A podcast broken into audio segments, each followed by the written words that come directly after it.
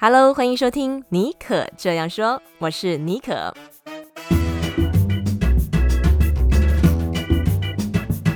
为你注满创意动能，你也可以这样说。嘿，hey，这礼拜大家过得好吗？今天的节目非常特别。通常我是在节目当中担任主持人的角色，或是偶尔会呃自弹自唱。但是今天，嗯、我成为了受访者啊。我其实之前去上了一个节目，叫《城市豆沙包》，跟这个主持人 Carton 哦。聊了一下旧金山这个城市。如果你是从我的粉专矽谷蹦啾开始呃认识我的话，那你可能知道我在呃几年前有出过一本旅游书《旧金山人的口袋地图》。那在那之后呢，我就一直有在我的粉砖还有我的部落格和 IG 上面分享旧金山湾区的种种的所见所闻，那通常我都是用文字和镜头来分享旧金山、矽谷和湾区。这次我觉得很棒啊，趁着上 Carton 的节目啊，诶，让我也爬梳了我这几年在旧金山湾区我做过的事情，以及这里为什么夏天那么冷，跟大家聊聊旧金山独有的凉夏、第三波咖啡浪潮的文化，以及受到南法影响的加州料理。还有啊，如果你嗯、有来旧金山的话，你应该会发现这几年啊，旧金山为什么每一区看起来都越来越像啊？有就是那种工业风的咖啡厅啊，然后 boutique shop 啊，呃，设计师的小店啊，好像每一区都被这些店占领了。那也会聊一下这种嗯、呃、gentrification 的现象和背后的原因。那今天哦，我就卸下主持棒，当一个称职的 受访者。那现在我们马上来听一下这一集，嗯，跟着我一起从旅游、饮食和文化的层面来认识旧金山这个独特的地方。我们今天请到尼克来帮我们开箱哪一个城市呢？旧金山 （San Francisco Bay Area）。OK，那想先问尼可第一个问题，想先问你在旧金山待了多久？然后你又在旧金山做些什么呢？我是土生土长台湾人，然后我之前是来德州念书工作，那后来大概二零一四年.我从德州搬来湾区，搬来湾区之后，我主要的驻扎地点是在戏谷啊，住在旧金山湾区这一带，我们通常都会用就我刚刚讲的 San Francisco Bay 来形容这整个区域。那旧金山就是在加州的北边，那戏谷就是在旧金山的南边。那戏谷到旧金山就大概五十分钟左右的车车程。那因为我前几年出了一本旅游书，然后因为刚来这边也很喜欢爬爬照，尤其是前几年我在旧金山的时间可能比在西谷还要多吧。所以其实尼克，你到湾区也超过五年嘞，对不对？嗯。对，那我搬来这边之后呢，我就是一直在科技公司上班，那有带过大型的跨国科技公司，也有新创公司。那我觉得可能是我这个人 兴趣比较广吧，有点难去 fit in one box，就是比较难，嗯，锁定在一个职涯。所以我通常会给自己定一个目标啊，在一个我认为可以接受时间之内啊，我把这个领域或这个产业，我觉得我想要学的东西，我觉得学的差不多了，我好像见识够了，然后我就会 move on 到下一个我想要挑战、想要尝试、想要经历的事情。那这样子的精神和方式啊，我觉得在我的正职和我的 side hustle 副业都有体现出来。那在正职工作之余呢，我人生另外一个热情就是写作、写部落格。那所以我经营戏骨 Bonjour 这个部落格 Bonjour，然后很多人都问说：“哎，你会讲法语吗？”那今天刚好跟巴黎连线，你会说法语吗？到底不会。对，所以为什么叫矽谷 Bonjour？我就很好奇。就是我搬来这边的时候，我就觉得，哎，为什么大家都觉得湾区啊，San Francisco 这边好像就是科技公司啊，新创文化啊，当然是持续推动旧金山湾前进，并且吸引世界各地呃人才来这边的一个很重要的精神。但是在气候或者是饮食风貌上，我觉得旧金山湾哦，其实是美国的南法，哎，因为我们这边北边有纳帕。然后其实饮酒的风气很盛，然后待会也会聊到这边其实有受到南法当年的一个饮食文化的影响。好，那先卖个关子，好，就拉回来，就是我我在做什么。那所以就是刚刚有讲到，然后我就出了、呃、那时候二零一七年一八年左右吧，出了一本旧金山的旅游书，旧金山人的口袋地图，对吧？对 对，没错。有做功课的，感动。然后也做过那个 Airbnb 的 host，就把家里的房间出租出去。那我目前还是在科技公司上班，然后同时做继续做这些事情。然后去年也 launch 了我的 podcast 音频节目，叫尼可这样说。那今天请到尼克来开箱旧金山，真的非常切题，因为刚才前面就提到尼克实际上写过一本旧金山的旅游书《旧金山人的口袋地图》。嗯、那小尼克先帮大家科普一下，可不可以用台湾来类比一下旧金山，帮助我们稍微理解一下，说旧金山的大小、旧金山的人口是一个怎么样的概念？OK，其实我刚搬来之前觉得旧金山应该蛮大的，因为它也算是全美前三、前五名的城市，而且很知名，对不对？对对。后来我发现哦。如果你在一早的时候进那个城市，还没有开始塞车的时候，它其实从最东边到最西边就开车半小时就可以从最东边到开到最西边。那它的面积就大概四十七平方英里，比台北还要小。哦，真的吗？没错.有没有跟原本想的有点不一样？有有有。对对，那它其实是一个狭长型的半岛，然后嗯、呃，那我特别想要就是它的地理的部分还有面积，那我特别想要聊的一个地方是它的天气。OK，对，那好像我很好奇，像你呃，Carlton，你觉得你原本对于旧金山或是呃加州啦，应该说你对于加州天气的印象是什么？我觉得感觉加州就是一个四季都是夏天的感觉，就是阳光充足，然后干燥。干热的那种感觉，但是旧金山我猜应该不是，对吧？哦，有有有 study 哦，我跟你说，exactly。我刚搬来加州之前，我也是想，哦哦，加州应该就是一年四季阳光普照啊，然后可以随时去海滩打个赤膊这样子晒个太阳。因为我觉得我们的加州印象很多是建构在 LA 洛杉矶，没错，因为那个好莱坞太强大了。Anyway，然后后来哦，就是有这样子错误的一个。呃，第一印象，所以一开始搬去旧金山的时候，尤其是要进城的时候，每次去 City，我们都我们通常坐在这边都会叫旧金山的 City。要进城的时候，完全都穿错衣服啊，因为夏天的时候其实是旧金山最冷的时候。呃，有一个大文豪 Mark Twain 就说过一句话，他说：“嗯、我所经历过最冷的冬天，就是 旧金山的夏天。”为什么旧金山的夏天会这么冷呢？对，这句话真的是一点都没有夸张，因为我真的是每次去旧金山的时候都被冷到，而且都是在七八月的时候，因为这里的它的天气是典型的那个凉夏型地中海式气候，就你想象可能在巴黎，然后南法那边的地中海型气候，但是它是 focus 在它的夏天特别凉爽的，因为地中海型气候好像又有分不同的 style 嘛。对对，因为南法夏天的时候其实蛮热的。对，那我们这边是呃凉夏型的地中海型气候，就是可能这个部分跟呃法国比较是 contrast 的部分。然后因为这里是长期受到那个 California 北寒流的影响，就一年四季都有这个海风吹拂。OK，所以夏天它的那个高温只有二十度，摄氏二十度左右。哦，OK。没错，然后到了半夜哦，夏天的半夜都非常有可能降到十度以下，所以我我我们就我就在旧金山其实也有短居过一阵子，然后我在那边的朋友都说，他们一年四季，嗯、呃，基本上不太需要比基尼这种东西，在旧金山其实是不太可能会出现。对，就是说你如果是一个比基尼生意，你开在旧金山应该会倒店吧？我想。但是我想知道，如果夏天这么冷，那冬天会更冷吗？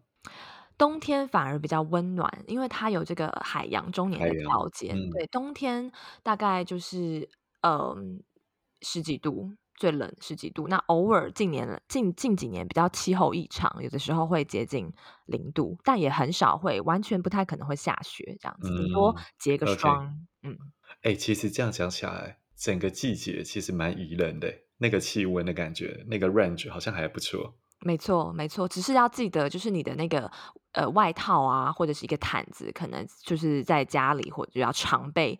然后如果没有来呃第一次来旧金山旅行的话，千万不要被它的阳光给骗了，一定要准备一个防风的外套。然后而且这边很容易起雾，尤其是在中午中午之前的时候。我觉得这个多少也跟因为靠近海洋有关系啦，就是水汽整个会很重，然后因为海风或洋流的关系，对不对？对呀，我觉得我自己是在看棒球的 fans，然后我在看旧金山主场比赛的棒球的时候，最印象深刻的是，就是全垒打的球会掉到海里，我觉得这个简直是太惊人了。对，因为呃，旧金山棒球的主场在 AT&T Park 嘛，然后那个旁边，没错，它是在旧金山的东边，那旁边就是海，这样子，旧金山 Bay。没错，我觉得这个真的非常惊人。你想你在台北，你看棒球哦，天母打到外面啊，那就是天母，对吧？嗯、但是你在旧金山把球打出去，哇，会掉到海里。啊、我觉得这个是一个很颠覆的事情。呀呀，我知道尼克某种程度觉得说，哇，旧金山是第二故乡，所以想请尼克推荐一下说，说你在旧金山你最喜欢做的事，你最喜欢的区会是什么呢？哦，好难选哦！是我们我们 只能选一个区域一个路线，是不是？呃，好，你自由发挥啦，好不好？自由发挥，好。那我们今天录到那个再录一个小时，没有啦。我觉得真的很难选，因为呃，我觉得旧金山它就算是现在其实发生了很多改变，但它在我心中，它真的是一个很美的城市。它在不同的季节、不同的区域，甚至一天当中，都有不同的一个。韵味和可以带给你，不管是视觉上还是这种悸动跟感动。那我我觉得旧金山非常适合用散步、徒步的方式去体验，嗯 okay、因为就像 Carton 刚刚讲，他一年四季都很舒服。那来这边，如果你还要开车的话，而且这边常常塞车，你就 forget about it，直接用走的可能还比较快。没错，没错。那我会建议大家，如果来这边，除了去 Union Square 那一区呃玩一玩的话，嗯、一定要远离市中心。我们可以到我我我最喜欢的一条路线哦，用走的话是在呃旧金山的西北角，在那一区叫做 Sea Cliff。那它就是倚着海岸线哦，光这样想，有没有觉得哇塞，就很梦幻？因为这一区真的是游客一一般比较不会一开始就来这边，然后它是紧邻住宅区。那我有推荐一一条路线叫做 Lands End 的滨海步道啊，这一区我那时候来的时候，现在每次进城常常也都会去这一区走，因为真的很舒服。OK，这一条路大概来回了呃二点八英里左右，所以如果你走快一点，脚程快一点，一一到三个小时之内可以走完。那它有这个呃海景，嗯，嗯，然后还有这边有一种树，但又不是红木森林，然后它会随着呃海风的方向会长到或是弯曲的，所以它会那个树形会非常的漂亮，像一个雕塑作品。然后上面还有一座美术馆，叫呃 Legion of Honor，然后还有一个石头的迷宫镇，是一个叫做、嗯、呃 Labby Reinth，他是一个艺术家，呃在这边摆的一个石头阵。其实，然后到现在其实都没有这个招牌，它是用石头摆一圈一圈的，大概有五到六圈，就沿着它的这里面走，边走就可以去冥想。呃，我觉得就有一种天涯海角的意境，嗯、感觉是一个很安静的地方，是不是？Totally, yeah. 所以这这一条步道，我觉得就是你可以一网打尽海景跟森林分多金，然后顺便走完之后，呃，中间还可以停留在 Legion of Honor，它就是我我会叫它旧金山的小呃罗浮宫，因为它的建筑就是仿照罗浮宫那样子的玻璃金字塔。OK, OK. 嗯，然后里面有像是雕塑大师罗丹的作品，就摆在门口就可以看得到，所以你也不见得你一定要买票进去啦。然后呢，呃，还有一个亮点是这条路有一个 Sutro Bath。Sutro Bath，它是旧金山一个很知名的家族哦，Sutro Family，他们在一九八六年左右、嗯、呃建成的。然后它当时是一个呃就是知名的海水浴场网红区吧。OK，因为它是那个时候最大的室内游泳池。那你要想在那个年代可以有室内游泳池，多么豪的一件事情。好，Anyway，没错。最后走完之后，我建议大家稍微再开一个五五到十分钟的车去那个呃 Sea Cliff 这一区的南边 Outer Sunset 区，它是一个住宅区，所以也是游客很少。然后我喜欢去那边的一家咖啡厅，叫 Andy Tong Coffee 喝咖啡。嗯非常特别，它的咖啡是用气泡水跟那个意式浓缩咖啡，上面再加一个鲜奶油，非常霸气。气泡水，对，哇哦，很特别。它其实跟旧金山一般的喝得到咖啡，呃，比较少，因为旧金山这边天气冷，所以像它这种冰咖啡其实没有那么讨喜。可它就是走一个反其道而行，然后反而哎，就是因为其他地方喝不到，大家就是要去那边喝。然后尤其是在旧金山，有的时候还是某几天会很热的时候。就是那永远那边就会大排长龙，嗯，就都是 local 的人会去喝。哇，我觉得 Nicole 你真的是不愧写了一本旧金山的口袋地图诶，就是你推荐的东西，感觉是一个就是很私藏的东西，我觉得很棒。嗯嗯，今天分享完之后，与 Carton 的节目那么受欢迎，可能就不私藏了。不会啦，一如往常的安静。OK。其实刚才 Nicole 带分享的这个东西是一个很徒步的行程。那大家知道，很徒步的行程这种事情真的非常看天气。嗯、所以想 Nicole 跟我们分享一下，你在旧金山最喜欢什么季节，或者你最建议大家在什么季节的时候来访？嗯，我非常推荐大家可以考虑九月份，夏天过后。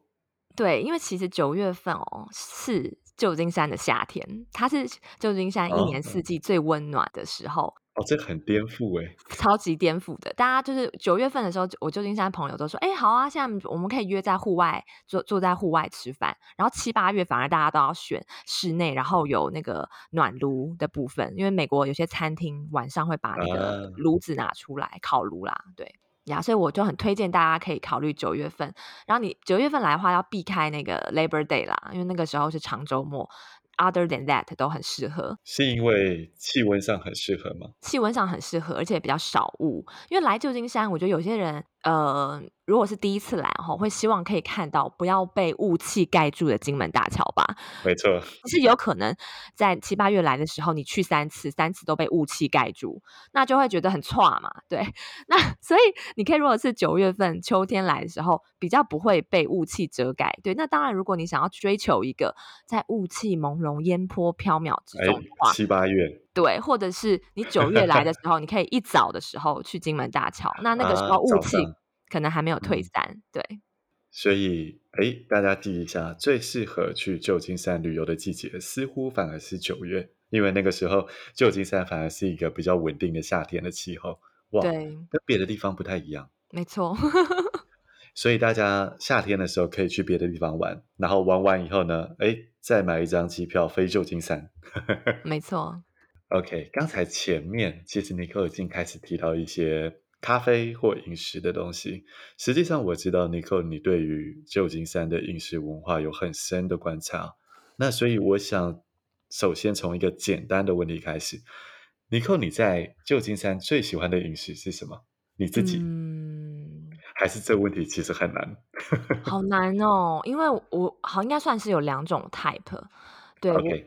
旧金山这边，嗯。食物，他们很重视食物的新鲜和随着这个季节发展是最新鲜的。所以其实我我我会蛮喜欢吃所谓的加州料理，就是不要没有太复杂的这个烹调，可能就是一些沙拉，然后螺食，但是它会配合一些呃比较 light 的酱料。然后还有在料理手法上面，比如说融合一点法式或者是亚洲的那种 fusion 的手法，在料理的方面上面，他玩出一个新的方式，这是所谓的传统的加州料理。但是我一方面又很喜欢去饮尝试旧金山，常常隔几年，也不是隔几年，每个月或甚至每一一一年都会有一种新的饮食、新的饮食形态，或是呃混血的食物，或是新的风潮出现。那这个东西可能跟这边有很多米其林餐厅有关，然后包容。容性很大，然后除了米其林这边有很多是呃一些从比较 underlying 就是草根性的东西，他们会激荡出来的创意，就是呃像街头小食这种东西，在旧金山某些区域也是一直的在推陈出新，就是这两种元素，我觉得会让旧金山呃，每年都会有些怪怪食物哈，比如说前几年就会有那种混血食物，比如说你知道，嗯，妈粉跟可可颂的结合，然后就叫 Croissant，因为 Croissant 跟妈粉嘛，对。我我有点无法想象这两个东西要怎么结合。对，是不是？然后他们就是很喜欢把这种不同的东西结合在一起。啊、你想得到的任何，不管是吃的，然后或是 burrito 跟呃旧金山，因为这边旧金因为墨西哥人蛮多的嘛，呃，然后其实加州整体都是呃这个墨西哥裔裔的饮食的影响，其实在蛮重要的。所以 burrito 是这边的长名的一个食物。那你可以想象 burrito 跟呃 sushi 结合变成 sushi rito。Okay. 对，就是这种东西，它就会碰撞。这个 fusion feel 的有点过分。对。没错，可能是 few 呃同一个类别呃那个 pastry 的类别，就是呃糕点类、面包类，它有可能是 few 不同国家之间，就是一直会玩这种东西。然后近几年又会有 food hack 的东西进来，就是机器人咖啡啊、机器人披萨店啊，嗯、然后虚拟品酒啊，然后连外卖 deliver 外卖的都有，不是外卖小哥，可能是机器人 deliver 到你家这样子，或者全自动无人餐厅。哎，我先举手问一个很肤浅的问题。我自己其实去过加州几次，但是刚才尼克在讲所谓加州料理的时候，其实我脑袋一片空白。哎、嗯，我没有办法理解所谓加州料理是怎么样的东西。对我来说，好像就是 taco、汉堡和 burrito 这样的东西。但是尼克，你脑中所谓的加州料理好像不是这样的东西。你讲的是一些比较 light。的东西，你觉得对对你来说，所谓的加州料理是怎么样的东西？就是三个关键字：有机 Okay.（organic），还有在地，强调食材要来自 local 的，然后还有 sustainable、嗯、可持续性。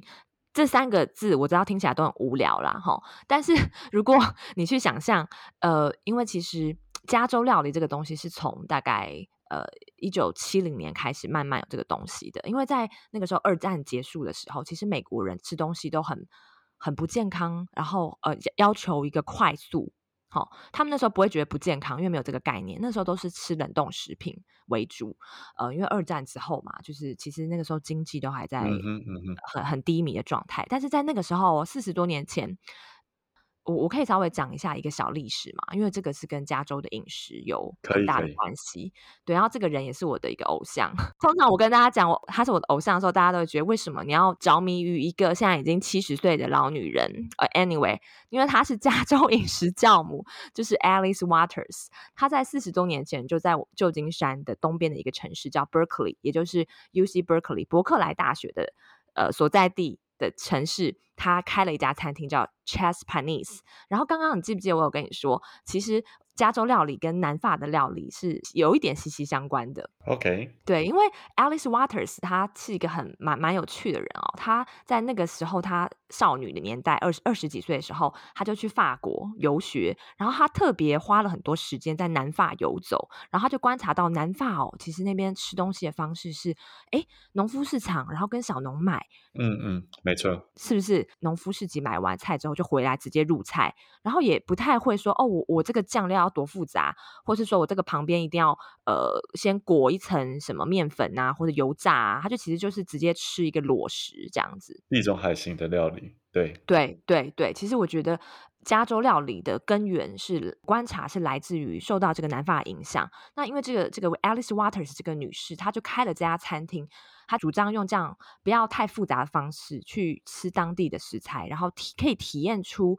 加州当地食材最美好的滋味，因为加州地理条件实在太好了，又附近又有海，然后呃空气又不错，然后就很多农场嘛，所以其实你要取得这些新鲜的食物都很容易。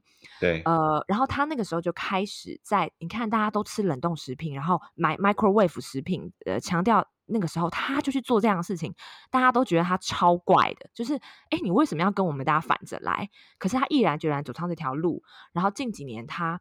开始，他还推动像是这个呃，Edible Schoolyard Project，就是在在中小学设立菜园，嗯嗯、甚至那个奥巴马总统后来他在任内的时候，在白宫后面都开辟菜园，自给自足。然后也就是随着这个 Chess Panisse 他做起来了，他刚餐厅成立没有多久就入入选米其林餐厅，带动了北加州甚至是全美的这种这种饮食的一个。大家对吃饭的态度和方式有点改变，然后这种有机农有机的农业啊，农夫市集就是如雨后春笋这样冒出来。然后后来刚好呢，又是伯克莱出生，有个有一个学者 Michael Pollan。我蛮喜欢看他的书的，他出了很多本就是讲饮食的书，他也是提倡说只吃真食物，嗯、所以就是在那个年代六七零年代，他们这两个人算是掀起了这波饮食革命，然后把这个东西呃扩展到整个加州，甚至全美开始，哎哎，我们除了吃冷冻食品，我们也可以吃一些新鲜的食品。具体来说，这样的食物到底是什么？除了沙拉以外，如果你去 Chess Panisse 的话，你可以看到它其实就是烤一个春鸡。因为他有受到这个南法的影响.所以会有一些他会用一些南法的烹调方式。那你这个鸡就是要选从农场来的嘛，最新鲜的。然后它的它、嗯、会比较是在料料理手法上面，它会稍微说要讲究一下，就不是说就像美国一般的就烤放进烤箱烤完就没事了啦。它、嗯、会稍微用心一些，嗯、用最适合展现这个食物食材的一个最美好的滋味，他、嗯嗯嗯、去选择一个料理方式。这个就是我想请 Nicole 谈的第二个东西。那另外一方面就是。旧金山是一个文化很多的地方嘛？嗯、那刚才 Nicole 也提到说，哎，在饮食上面，譬如说刚才讲到说，哦，那个 sushi 跟 burrito 可以结合，当一个例子好了，它到底长什么样子？它其实长得就像是一个非常巨大的 sushi，呃，可能比一般我们看到的 sushi，在 sushi 没有切还没有切片之前，呃，okay, 完整一条 sushi 的，但是它的原本寿司卷的。嗯两到三倍的大小，然后长得其实像 burrito。可能要先跟大家说什么是 burrito。burrito 就是墨西哥手卷。对，墨西哥人他们呃，他们吃吃东西，他们很喜欢什么东西就卷一下。传统他们是会用玉米好、哦、下去磨，现在都是 flour 比较多，就是面粉。面粉里面啊就包一些 ingredient 啊，像是鸡肉啊，或者是碎的猪肉，嗯嗯嗯、然后呃不配他们的墨西哥豆黑豆子，然后呃再配番茄啊、洋葱啊，然后香菜这些东西把它包进去。所以你观察这种 fusion 的饮食文化是怎么碰撞出来的？我觉得是，呃，因为这里其实有一种创新的精神，是不是？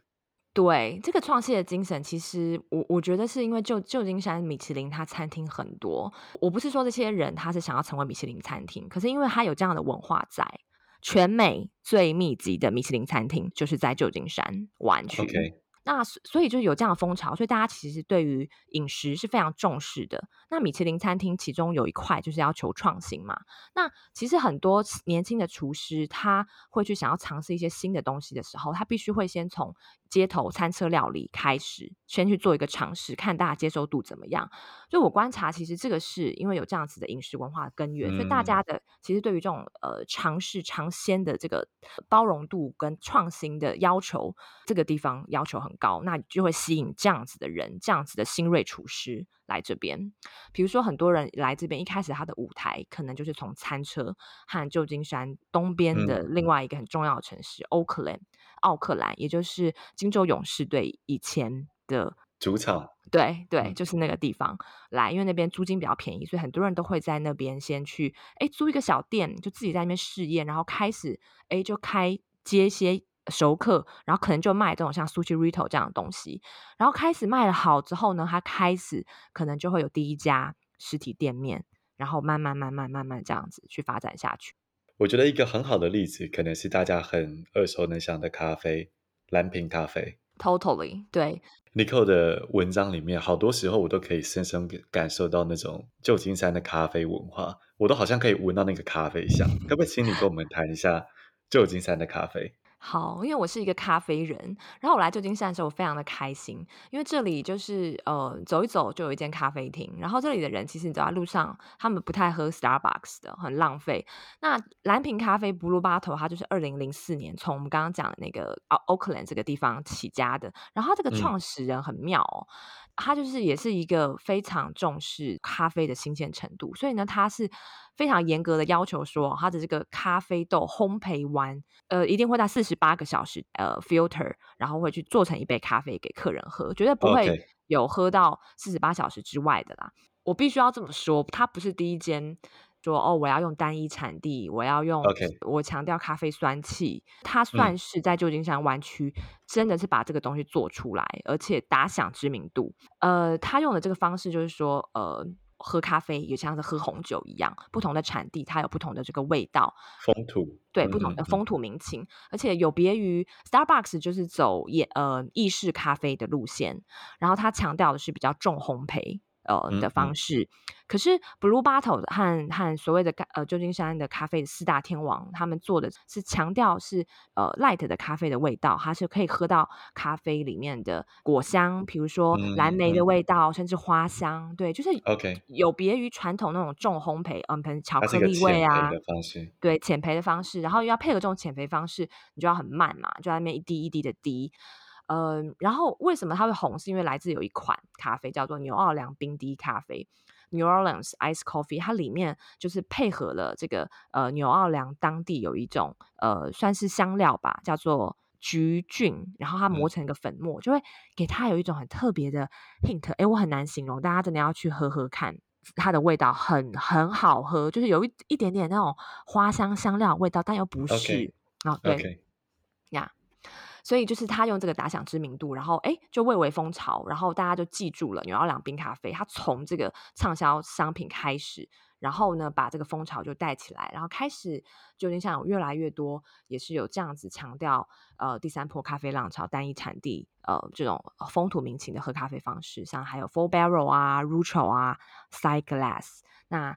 近近几年来，我觉得，嗯，这种第三波咖啡浪潮，这个大概有点消退了啦。我觉得，那近几年就是说，还是有很多不同的咖啡新秀会一直加入旧金山的这个战场，像是 Fields，它不算新秀，但它是走这个混豆的花式咖啡的路线，嗯，然后是戏骨人都很爱喝，旧金山旧金山科技人都很爱，然后还有像是 Firth，甚至还开到了韩国去。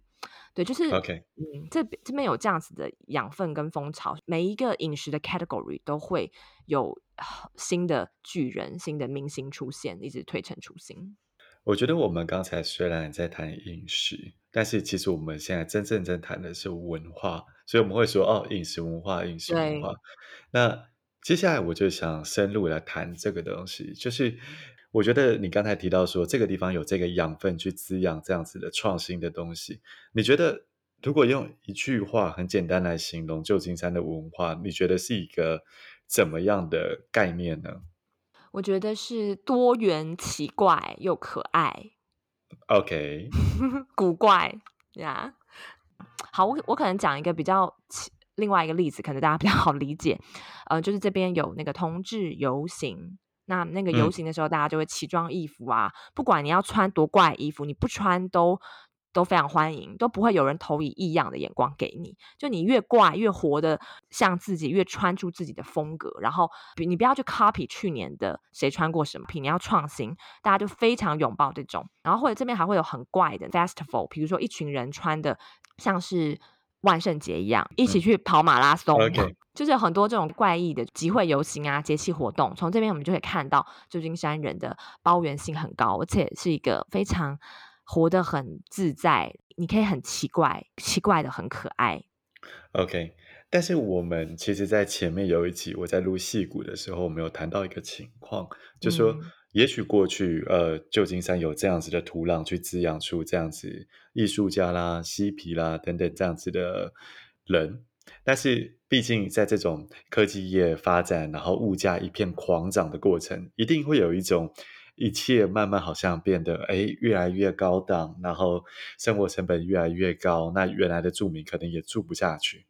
我想知道尼克，你怎么感受这种转变？嗯，这个转变。我觉得它是很对我来讲是一个蛮 mix 的的 feeling，因为就像我刚刚讲.我刚来旧金山的时候，我我我我常常去城市探索，但我发现一件很有趣的事情，好像我每每每次去哦就很密集哦，但它可以就是说，呃，上个月去跟下个月去这一区就不太一样了。比如说，OK，呃，我们用 Hass Valley 来形容，Hass Valley 就是嗯。呃旧金山其实有有有一些区域哦，都是呃著名的文创街区。那如果以台湾的这个我们概念来讲的话，嗯、就是所谓的这种文创区啦，呃，旧区新生，对对。对，那就就就是在旧金山发展的这个脉络当中，我们可以一直不停的看到 有这种呃旧区，可能原本是工厂区啊、仓储区啊，根本没有人要去住的地方，然后毒品犯罪很多的区域，然后因为一些一个城城市建案进来，好、哦，这一区它可以在一一夜之间，呃，就变得变了个模样，就翻转了，就翻转了。我觉得这是旧金山很很有魔力的地方，但是也是很。很恐怖的地方。OK，比如说我去 Hess Valley，它是在联合广场西南边的一带。那二十年前，二十几年前，你如果问旧金山人，哎，Hess Valley，哎，你知道 Hess Valley 吗？大家都会马上皱起眉头，因为这边就是毒品跟流浪汉的地方。但它在这个一九九零年左右一个大地震，一九八九年旧金山有一个非常大的地震，嗯嗯，摧毁了这个地方。没想到就是让这个地方浴火重生，哎，重生了。对，就是城市计划进来，然后居民也哎有这个意识到，开始有一些新的居民发现，然后他们就慢慢迁入了，因为你可以用很便宜的价钱，那可能性就会伴随着商机嘛。那商机我们就会看到说，有一些长得嗯高级公寓啊，长得很像的新式的公寓慢慢进驻，然后呃很长得很漂亮的咖啡厅啊，很适合放在 Instagram 上面的照片，网美店。网美店，嗯、然后一些设计师的精品店、餐馆、餐馆、酒吧都进驻了，然后开始啦，那那这些进驻呢，当然，然后那个公寓啊也开始招租了，你就会吸引到一些负担得起这边的人。那这些人会是谁呢？那就是这边的一些科技新贵啊、雅痞族啊，或者是呃吃的比较开的艺术家进晋级在这边。那你你就会发现他，哎，原本的那些人。对啊，因为原本这一区有住人呢、啊，那这一区这些人去哪了，对不对？所以这这就是一个很让我觉得很一方面我，我喜欢去喝好好喝的咖啡，但是看到这种改变也是觉得很惊人，因为这种改变是不停在旧金山发生，还有后来像是 Hess Valley 海斯谷的南边的 Mission。它是旧金山最老的一区，那这一区呢，它过去是以拉丁裔的居民为大宗。好，旧金山最老的一个老教堂，西班牙教堂也在这个区域。它是，所以它是对旧金山有历史指标性的一区。但是它在两千年初.我们知道两千年初就是网络泡沫化。好，网络泡沫化呢，就带动了一件事情，就是科技新贵和艺术家就慢慢的进驻。这一区，所以也也其实就是跟 Hess Valley 很像啦，可是它推动的方式是比较不一样的。它是没有说一个很明显的城市建案，它是一直不停的慢慢慢慢的就是这种，你会看到就是又有新的公寓进来了，然后可能哎，这新的人这个可能他穿的人跟原本的墨西哥人的风格就不太一样，嗯、慢慢慢慢的推移，那可能墨西哥裔他们就会被推到比较。边陲的地方，但他们还是有在那一区，因为我必须要讲，旧金山人，旧金山其实有看到这件事情，所以在很早以前，这边其实是有一个法令哦，就是说你在好像一九八零年还一九八几年以以前，你如果呃就租住进这一区这个公寓的话，你的租金是被 lock down 的，好.所以它其实有相对有些保护措施啦，可是这种保护措施是没有办法抵抗。这种一直不停的来的，我们这种所谓这种城市高档化 gentrification 的现象，因为嗯，当这些建案来的话，它背后它就是大笔的资金涌入嘛，没错没错，其实就是你刚刚讲的一个高档化的过程嘛。嗯，那当然，一方面你一定会喜欢说，哇，这样子好像一切变得更美。但是另外一方面，就是你刚刚讲的说，好像这些原有的居民就一直被往边陲地带去流放，因为他越来越负担不起旧金山的物价，对不对？没错，而且又加上因为房价很高，所以其实这个东西也让有些居民，甚至有些人可能后来变成 homeless，变成游民。嗯，然后这个。游民的问题在旧金山也是很很严重，这是第一点。然后第二点是，原本那那一个区域它有的独有的在地精神和原创性，可能也会慢慢的，嗯，再一个会改变。嗯 okay. 因为你你越来越多这种长得很像的店，工业风的咖啡厅，然后手工脚叉车店啊，高级起司店一直进驻，那是不是每一区都看起来越来越像？我们可以举个例，嗯，就是一个举一个台湾的例子，如果我们是用高雄的博二。驳二本来是一个码头，哦、那经过这一种改建，然后很多很特别的店，譬如说书店或者是呃玩具店等等。那当然它很特别很酷，但是就会连接到刚刚尼可讲的说，那原有的文化好像就被稀释掉了，因为它不是原有文化里面孕育出来的那个东西。我想意思可能会有点类似这样子。对，而且除了这一点比较恐怖的，就是说，嗯。其实这个过程是城市发展，或是所谓社会发展一个无可避免的现象，在很多城市，除了旧金山、纽约、纽奥良，还有像是底特律，都有发生这种情况。我觉得要去思考一个，就是说，当一个旧的区域，它从原本聚集的可能是这一群人，然后重建之后，地价跟租金一直上涨，收吸引到不同的人，然后取代原有的低收入者，然后这样的情况一直发生，一直发生，一直都越来越像。那所谓原本一个城市可以让它去产生一个新的创意跟动能的改变的那个力量要从哪儿来？嗯、因为很多东西我们是需要这一些不同族群的.呃混合跟这种所谓的龙蛇杂处，你才可以激荡出一些不同的东西。如果都是这种很像的话，那那就如果连接到刚才尼克前面讲的，说这个城市的文化是多元，然后怪异。然后可爱，但是如果你东西都变得同质化的时候，嗯、你可能那个激荡跟那个精神就没有了。对，我有观察到，其实旧金山这几年也有在 kind of losing，就是这种 uniqueness、嗯、慢慢的在丧失，因为这种情况一直不停的在发生，而且它现在是已经推及到，推及到我们原本根本没有想到区域上是。Chess Center 就是有金州勇士队最他们现在移入新的那一区，也是在旧金山很偏垂的一区，那一区也整个就是都变得不一样了，越来越高级。对，然后一直不停的在，可能旧金山以前是三分之一变成这样吧，那现在可能二分之一超过四分之三，可能都变成这样。那如果你再隔几年来，我真的不知道。就是你可能如果想要去，可以看到旧金山比较有原呃原本它老区的味道的话，那可能你可以去就是西皮区还有 Castro 非常重要的一个老区，它是就是卡斯楚区，是二战之后呃老兵被遣散之后，然后还开始在这边有些人进来呃同志。大量进驻那边很多维多利亚式的建筑，所以它是就已经很保有旧金山原创性跟原本特别呃这样子氛围的一个区域。嗯，同志大本营。但我发现它连它的那条卡斯楚的主街的街头街尾，竟然也出现就是我们刚刚 谈到的那种工业风的咖啡厅，就是落地窗、吊灯起来了。对、嗯，我觉得这个可以连到我最后一个想问 Nicole 的问题。你刚才我们前面哎，感觉你很热爱旧金山，但是我们知道事情不会只有正面的一面。我想问尼克，你最讨厌旧金山的一件事情，嗯，如果要你说，你会说什么？我觉得应该这个问题我我会用，就是可能不能说是讨厌吧，应该说是我还在去适应。还有就是旧金山其实。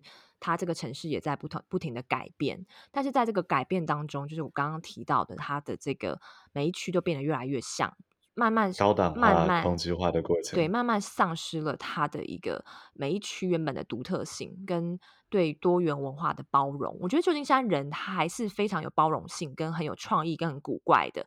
可是当这种同质性的东西越来越进来的时候，一定会产生很多的改变。所以，我我现在也还在观察我自己对这个事情的嗯接受程度，还在咀嚼，就是对对。OK。好，谢谢尼克今天跟我们聊了这么久，那也谢谢大家收听，拜拜，拜拜。不知道大家 喜不喜欢今天这一集这样节目的形式，我可能之后也会放一下我上别的节目的访谈内容。嗯，那今天我们聊到嗯旧金山的这些部分，比如说这个地中海的凉夏的气候啊，还有独立咖啡馆和米其林餐厅啊，几乎是全美密度最高的地区之一。嗯，以及嗯根源于南法的很重视食材，强调在地当季这样的饮食文化。当然还有最后我们聊到，哎，为什么每一区看起来都越来越像啊？嗯，这个 gentrification 高档化的这个状况。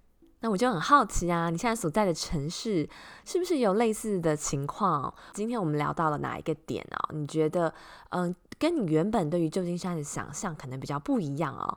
非常欢迎你，嗯，到我的 IG 和 Facebook 搜寻尼寇尼可，尼寇是 N I C O L L E，尼可的尼是泥土的泥，没去掉水字边，尼寇尼可矽谷 Bonjour。那 IG 的话，你就输入 S J B O N G O U R。非常好奇，嗯，听完这一集你有什么想法？那也不要忘了哦，可以到嗯 Apple Podcast 帮我留下五颗星，还有你的留言，你的支持以及每一个留言都是我做这个节目最大最大的动力。非常感谢你的收听，那我们就下次再见喽，拜拜。